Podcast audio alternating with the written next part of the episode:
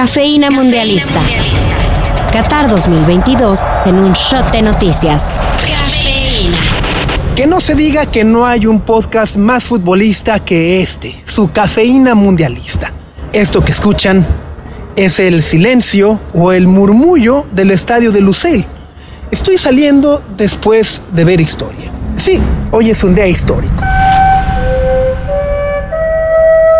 Si son menores de 45 años, como yo, esta es la primera vez en nuestra vida que nos toca vivir una eliminación en fase de grupos. Algo que no ocurría desde 1978, cuando López Portillo era presidente de la República, Gris era un flamante estreno en salas de cine y Freddie Mercury seguía sacando discos con Queen. Otra vez con las coincidencias. Coincide. La mayor coincidencia, en aquel Mundial de Argentina en 1978, donde fuimos eliminados en la fase de grupos, quien terminó pasando también fue Polonia. Pero ya ni llorar es bueno. Se consumó un fracaso histórico de la selección nacional que se acumula a los conseguidos en los últimos años.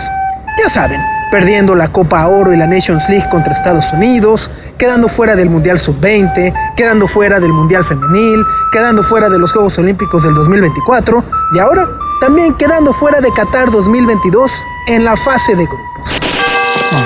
Se acabó todo. Todo, todillo. Algunos dirán que al menos se luchó y que el triunfo de 2-1 sobre Arabia Saudita debe mostrar el corazón de este tricolor. Sin embargo, es inútil pensar en trascender en un mundial cuando en tres partidos únicamente jugaste 45 minutos de calidad.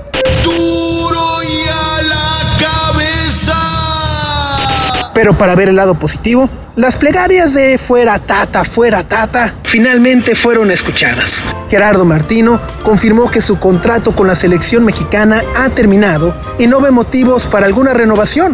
El contrato se venció cuando el árbitro terminó el partido y no hay nada para hacer. No te preocupes, tata, nosotros tampoco. Decepción total. Sí, además de México hablamos de Dinamarca, que quedó eliminado de Qatar 2022 tras perder un gol por cero frente a Australia. Un resultado que ha calificado a los Socceroos. Otro resultado histórico se dio en el Túnez contra Francia, donde los Blues alinearon a sus suplentes y en una muestra de orgullo y amor propio, Túnez aprovechó para derrotarlos un gol por cero.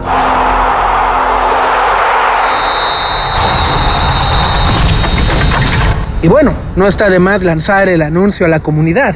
Si alguien ve al Canelo, amárrelo porque cuando se entere que México clasificaba con ese penal que Messi falló, Esto solo la alentará. Estoy harta de que critiquen mis glúteos flácidos. Silencio, orejas musculosas podría oírnos. de tal forma que los siguientes encuentros de octavos de final que se han definido se jugarán de la siguiente forma. Argentina se enfrentará a Australia el sábado 3 de diciembre a la 1 de la tarde, en tanto que Francia se enfrentará a Polonia el domingo 4 de diciembre a las 9 de la mañana. Así que al menos podemos celebrar que no tendremos que madrugar y en domingo para ver a la selección. Ya, Gonzalo. Agua con los chavillos. Te están viendo tus hijos, Gonzalo. Compórtate ya. En otras noticias lamentables del Mundial, se ha reportado que un hombre perdió la vida en Irán tras ser ejecutado por fuerzas de seguridad iraníes al celebrar la eliminación de su selección de Qatar 2022.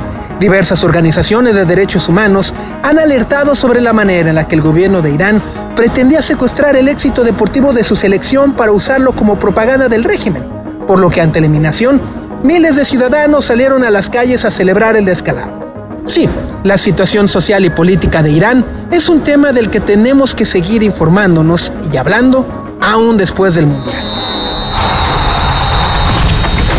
¿Y qué nos espera mañana? A las 9 de la mañana, otro partido feroz entre Croacia y Bélgica, en donde el ganador amarrará el boleto a la siguiente fase. Simultáneamente, Marruecos enfrentará a Canadá, que llega sin esperanzas de absolutamente nada. A la una de la tarde llegará la hora de pedir los milagros. Japón intentará hacer la heroica de vencer a España, que ha sido por mucho la selección que mejor fútbol ha desplegado en este mundial. Mientras que Costa Rica buscará de menos el empate con Alemania, que querrá ganar su primer partido en un mundial desde que levantó la copa en la final de Brasil 2014. Sí, desde aquel entonces, Alemania no ha ganado un solo partido mundialista. Para más información, sigue la cobertura de Qatar 2022 en sopitas.com. Cafeína Mundialista. La cobertura de Qatar 2022 está en sopitas.com. Cafeína. Cafeína Mundialista.